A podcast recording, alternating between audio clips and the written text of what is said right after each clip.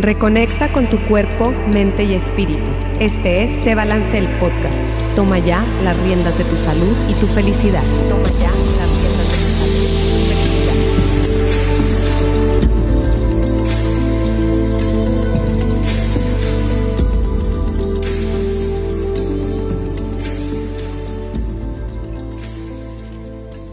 Hola, hola. Buen día, ya estamos aquí en este episodio de Se Balance el podcast. Estamos aquí en cabina de Soliradio, nos pueden escuchar por solirradio.com y tenemos a un invitado muy especial. Su nombre es Iván Lavín, consultor e instructor empresarial. Muy bienvenido seas, Iván. Rocío, muchísimas gracias por la invitación. Muy honrado de que me hayas invitado a tu, a tu podcast y pues muy emocionado, principalmente porque vamos a hablar precisamente de las emociones. Así es. Hoy fíjense que hoy tenemos un tema muy padre, muy interesante, porque pues podemos tener muchas habilidades, podemos ser buenos para muchas cosas, podemos ser muy inteligentes para nuestro trabajo o en nuestra casa podemos hacer muy, bien las cosas, pero a veces pasan cosas, situaciones externas que nos tocan botones de nuestras emociones. Entonces, ¿Qué es la inteligencia emocional? Si no tenemos inteligencia emocional, pues muy probablemente podamos eh, fracasar, bueno, por decir un, nombre, en, en, el trabajo, a lo mejor eh, nos enganchamos en la familia, con los amigos. Entonces, podemos tener todas estas cualidades, pero una muy, muy importante que tenemos que desarrollar, que alimentar es nuestra inteligencia emocional, el manejo de nuestras emociones. Y para eso tenemos aquí a Iván Lavín que nos platique un poquito, nos trae cinco tips para desarrollar la inteligencia emocional. Y bueno, yo lo quisiera enfocar un poquito, lo podemos enfocar para todo en, en, en general, Totalmente. pero en el trabajo, Iván, eh, es, se me hace súper importante porque eh, vivimos en sociedad y, y, trabajamos con gente y a veces somos, como decía yo al principio, muy buenos para algo. Uh -huh. Pero sucede que no sabemos manejar nuestras emociones, entonces andamos brincando de un lugar a otro, de un trabajo a otro. Y eh, no es porque no tengamos la capacidad de desarrollar ese, eso que, que, que estamos haciendo, sino por nuestra inteligencia emocional. Entonces, Platícanos un poquito, Iván, sobre este tema que se me hace súper interesante. ¿Cómo podemos eh, alimentar o desarrollar nuestra inteligencia emocional? Mira, Rocío, creo que primero hay que remontarnos a la historia y uh -huh. remontarnos principalmente al origen de este estudio de la inteligencia emocional. Uh -huh. Anteriormente, antes de los años 90, se concebía como que el IQ o la inteligencia intelectual era la que marcaba el éxito de una persona o la que básicamente decías es que si es un niño inteligente va a ser un adulto inteligente y por lo tanto será una persona que tenga éxito. Entonces esto ha venido cambiando a lo largo de la historia. A partir del, del año de los años 90 a principios de los años 90, Daniel Goleman con su libro Inteligencia Emocional que muchos de los radioescuchas y muchos de los de los que te siguen uh -huh. seguramente lo han leído, uh -huh. pues sabemos que no necesariamente el IQ es el indicador o el factor de éxito de una persona, sino hoy ha habido descubrimientos muy serios respecto a la inteligencia emocional, es decir, la gestión le llamo yo, es decir, cómo gestionas tu inteligencia emocional, uh -huh. es decir, cómo administras tus emociones. A mí hay una película que me encanta que creo que todos hemos visto y si no la han visto, por favor, les los recomiendo ampliamente para que podamos entender las cinco emociones básicas del ser humano. Uh -huh. La película se llama este, intensamente. intensamente. Entonces ahí vemos a furia, vemos a alegría, vemos a tristeza, que, que luego la vemos como la, la villana de la película, pero al final, al final del día descubrimos que fue la heroína de la, de la película, ¿no? Vemos a desagrado y vemos a miedo. Uh -huh. Entonces, estas cinco emociones básicas del ser humano son las que a veces son los saboteadores del éxito de una persona. Entonces, como bien dices tú, no es porque te reste capacidad, no es porque no tengas las capacidades o habilidades, simplemente no sabes gestionar tus emociones. Vemos a gente que tú, tú conoces, Rocío, uh -huh. infinidad de gente que fue muy lista en, en el, en, en el salón de clases, colegio, que sí. no necesariamente tienen el éxito que se auguraba y personas que no necesariamente se caracterizaban por tener buenas calificaciones uh -huh. y que hoy en día tú ves sumamente exitosas. Uh -huh. Seguramente muchos de los radioescuchas y muchas de las personas que nos están oyendo dicen, yo era de esos, ¿no? Sí. Yo no era precisamente el más inteligente, pero me ha ido bien en la vida en comparación al más inteligente por, sí, con sí. el IQ en el salón. Entonces Entonces esto finalmente es una mala gestión de la emoción. Es decir, a veces tu peor saboteador de tu proyecto de éxito es una mala emoción mal manejada. Es decir, primero eh, hay que identificar obviamente este, qué te está sucediendo. ¿no? Es decir, yo, yo por eso les digo en, este, en, esta, en, estos, en estos cinco puntos, ponle nombre a la emoción, identifica la emoción. ¿Qué tienes miedo? Tienes desagrado, tienes furia, tienes tristeza o la alegría incluso puede ser tu peor saboteador. Porque a veces estados de alegría, este, a lo mejor poco controlados, pueden llevarte a lo mejor a no necesariamente verte lo serio que necesitas verte o lo formal que necesitas verte si estás cerrando un negocio, si te dedicas a temas comerciales, si a lo mejor te la vives jugando, te la vives cotorreando, pues a lo mejor ese exceso de alegría, pues a lo mejor te resta formalidad. Puede ser algo que, sucede, ¿no? Claro, claro. Sí, me, me llama mucho la atención que a veces realmente, Iván, ni siquiera sabemos qué sentimos. Entonces, no, punto número uno, echarnos un clavado. Cuando sientes así un cambio, una, un, esta, este rayo de, de, energía, ponerle nombre. Totalmente. O sea, hacer como introspección, a ver, ¿qué estoy sintiendo? Totalmente. Estoy sintiendo miedo, estoy sintiendo enojo, me sentí triste. Exacto. Entonces, punto número uno, identificar qué emoción es la que estoy sintiendo. Te voy a contar una historia. Eh, dice que en una ocasión iban la furia y la tristeza de la mano por el bosque, un bosque muy hermoso. Finalmente se encuentran a su, en, su en su camino un lago hermoso, eh, cristalino, peces dorados, el agua hermosa, eh, una temperatura adecuada. Y obviamente deciden meterse al, meterse al estanque, meterse al, al, arroyo.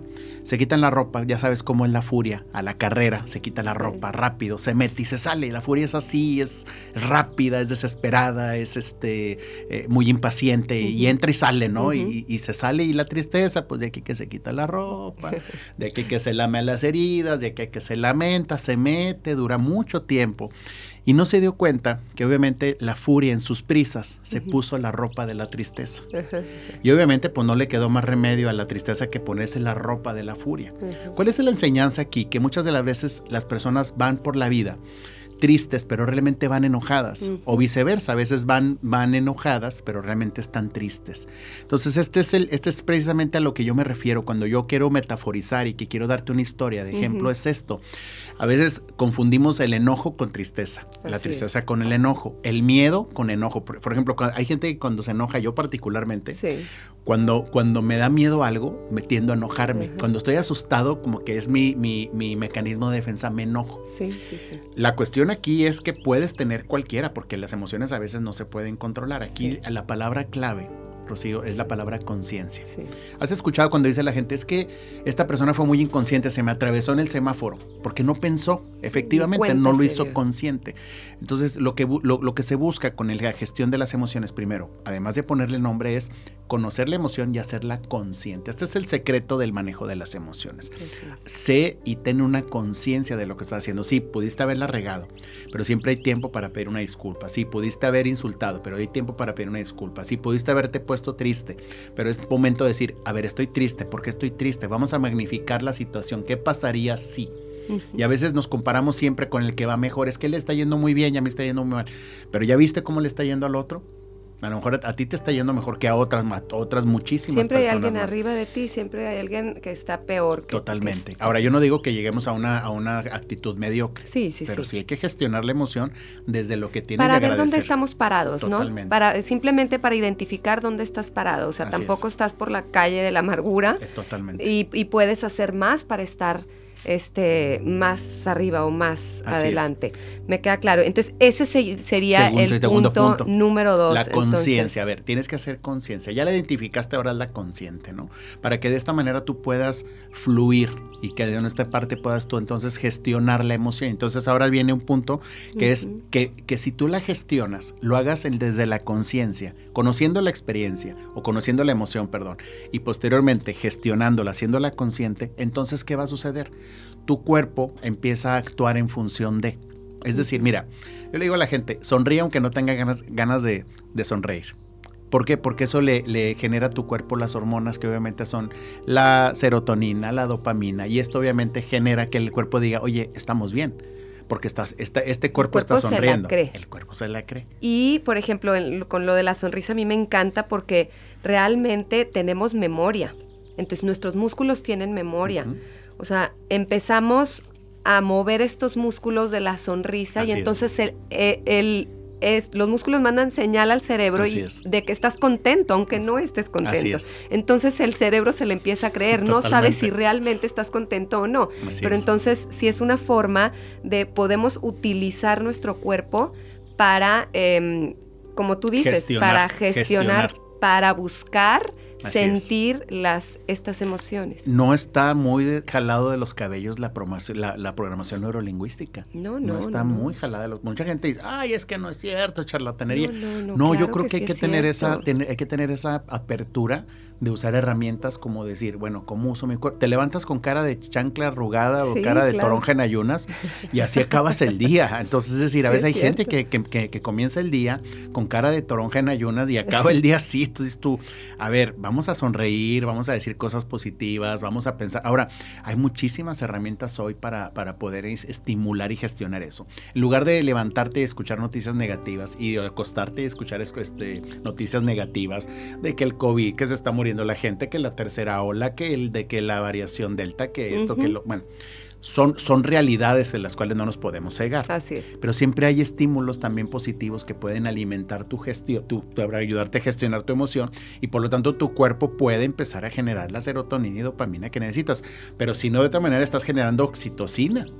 Entonces esto obviamente genera una, una, degeneración en el organismo y es el producto de muchas enfermedades. Tú, tú, tú sabes perfectamente cómo hay que de repente, si estás este, triste, el cuerpo y el corazón se entristece y entonces tienes problemas cardíacos. Si estás angustiado y si estás asustado, tu, tu, estómago lo resiente. Yo soy un sobreviviente de este tipo de cosas. ¿eh? Yo te lo voy a decir, te lo voy a confesar. Yo hasta hace siete años, yo padecía, un, yo tengo un padecimiento no diagnosticado, Rocío, con el cual yo me desangré sangraba en un par de días. Es decir, yo tenía úlceras en el, intestino delgado, era un hombre que cada año caía al hospital. Yo tengo, yo tengo siete transfusiones sanguíneas, siete endoscopías, cinco colonoscopías, mm.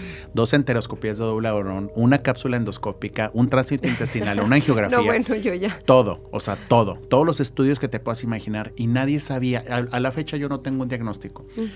¿Sabes cuándo cambió mi vida? Hace siete años que yo emprendo mi propia, mi, propia firma de consultoría y capacitación. Es cuando yo encuentro la luz y digo, bueno, ya. Afortunadamente me tiraron la vaca. Luego te cuento esa historia de la vaca.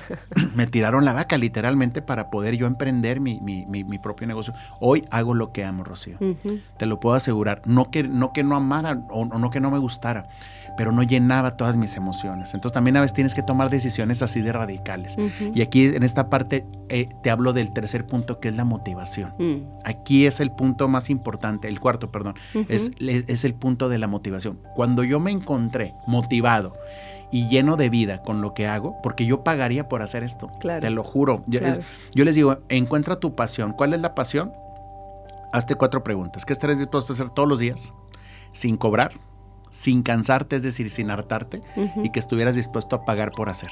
Eso es tu pasión. Les digo a los jóvenes, saquen de su lista sexo, drogas y rock and roll y todo lo demás es su pasión. Entonces, para mí esto es, esto, es, esto es una pasión que a mí me llena de vida. Y desde hace siete años yo no tengo ningún padecimiento, soy un hombre sano pero porque sabes que sané mis emociones. Claro. Ahí precisamente es donde radica la gran diferencia entre sanar tus emociones y estar eh, con padecimientos emocionales que se somatizan en el organismo. Totalmente. Pero entonces tienes que encontrar el cuarto punto, que es la motivación. Entonces esta parte es muy importante. Imagínate, soy un sobreviviente. Yo me siento sobreviviente.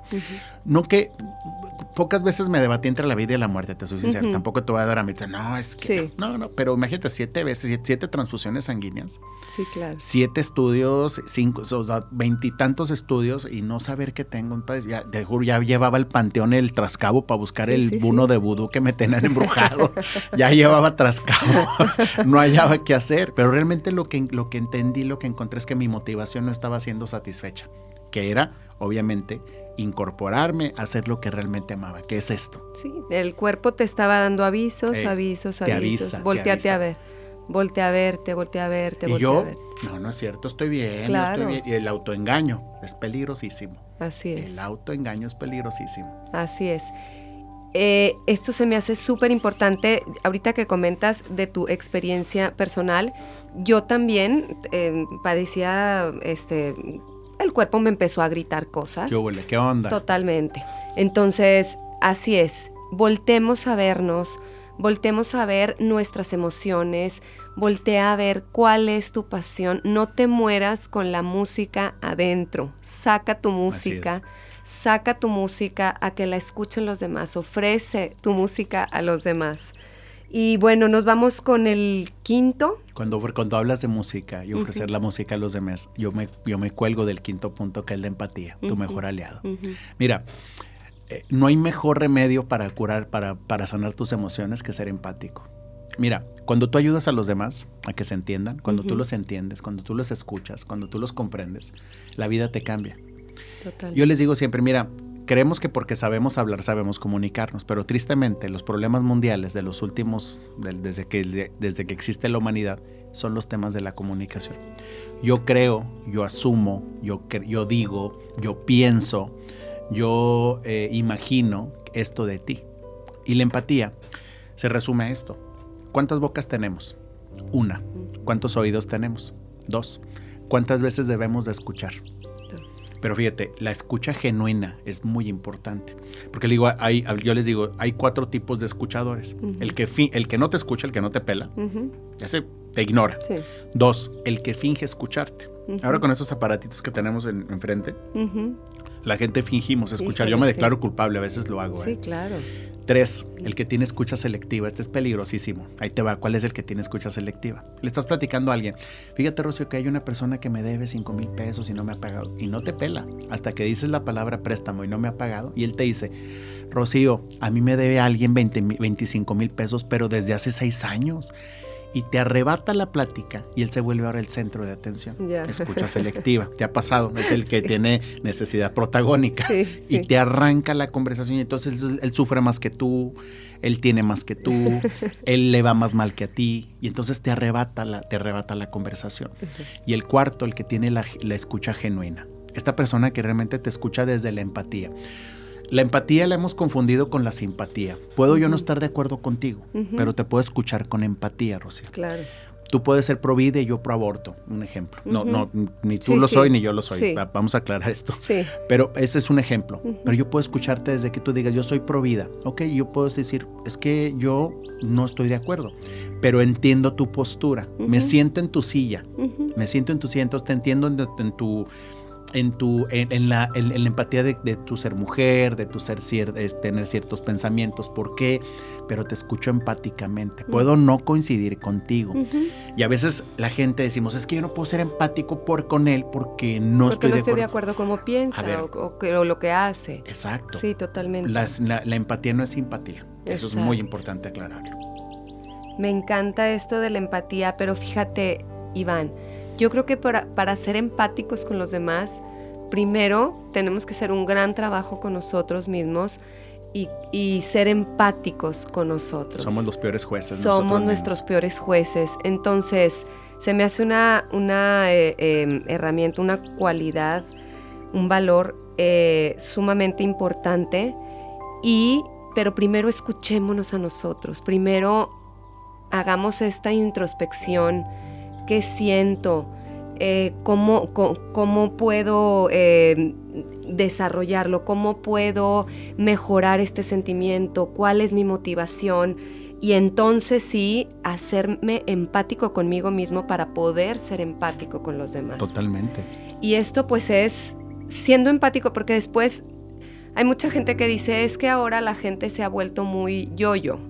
¿no? Pero no es, el, no es el ser yo-yo, es primero de verdad una persona realmente que primero se conoce, primero se ama y primero es empática con ella, inmediatamente es como, como una un reflejo. Es expansivo. Es expansivo, exacto. Pones una granada en ti y entonces esto se vuelve expansivo. Y entonces eh, repartes empatía, repartes con, este, coincidir con las emociones. Exactamente. Entonces se me hace bien importante voltearnos a ver a nosotros qué es lo que nos está pasando, identificar, hacernos conscientes, eh, ver qué es lo que nos motiva, eh, qué es lo que nos hace vibrar, qué es lo que nos hace sentir y ya cuando encontremos eso, compartir esta música que, que, les platicaba hace ratito y bueno, ser empáticos con nosotros y a la vez, al mismo tiempo, vamos a ser empáticos con, con, los demás. Entonces, pues bueno, Iván, así como ya vamos a terminando el, el episodio, algo, un mensaje, así algo con lo que quisieras que, que se quedara la gente que te escucha. La gestión de las emociones no es un trabajo de que un día te levantes y digas, ya no voy a ser enojón. Esto no, no, no es posible. ¿eh? Realmente tienes que hacer uso de herramientas y tienes que hacer eh, pedir ayuda. Hay que tener esa dosis de humildad. Creo que a veces nos falta esa humildad. Entonces yo, yo doy ese mensaje. Las emociones no se gestionan de un día para otro ni de una mañana para otro. Yo no decido, mañana me estreso menos, mañana, mañana tendré menos miedo. No, eso no lo, no lo decides tú solo desde una decisión de, mañana hacerlo. Porque a lo mejor dices, ya, ya no me voy a estresar tanto. Y a lo mejor la mañana siguiente se hace frío, estás en pleno enero, este, un 25 de enero, y estás a 3 grados centígrados y no hay gas en tu casa y abres la regadera y a lo mejor te vas a helar. Entonces eso te va a generar estresarte. Pero vas a encontrar herramientas como hacer la conciencia, trabajar en ti, programación neurolingüística, que tú es de ponerle nombre a la emoción y luego gestionarla. Pero esto es un trabajo diario. De diario. Y hay que disfrutar el viaje, no hay que verlo como, ay, es un trabajo, qué lata. No, hombre, disfrútalo, es, es emocionante, es emocionante. Sí, yo lo veo como, a mí la meditación me ha ayudado muchísimo. Precisamente es una herramienta que es mi top one herramienta, mi top uno, porque me ha ayudado muchísimo a verme desde el observador. Entonces es como si fuera yo un personaje de, y entonces observo y en vez de obviamente me juzgo muchísimo y somos nuestros peores jueces, pero estoy trabajando en eso y estoy trabajando en, en verme sin juicio, vernos sin juicio.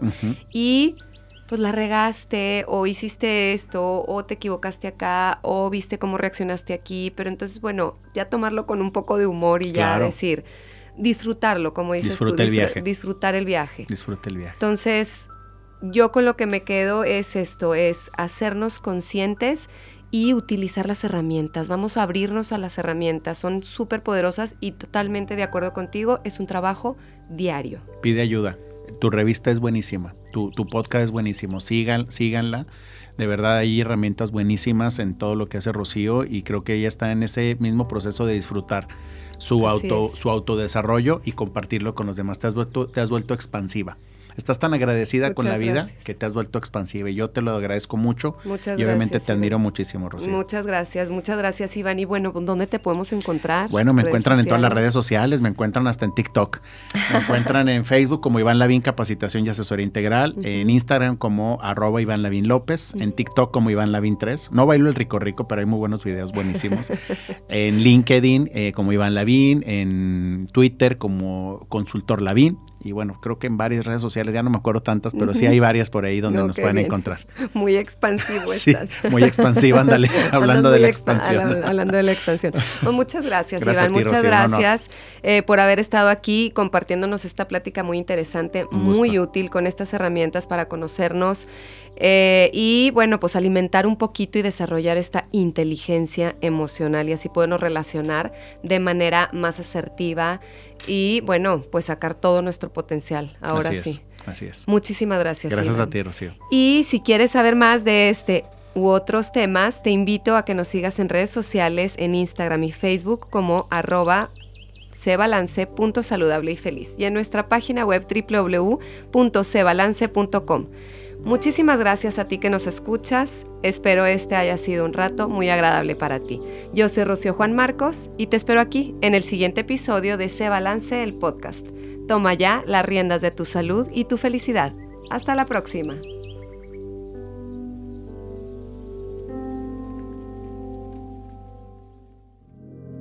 Síguenos en redes sociales como arroba cebalance.saludable y feliz y en nuestra página web www.cebalance.com.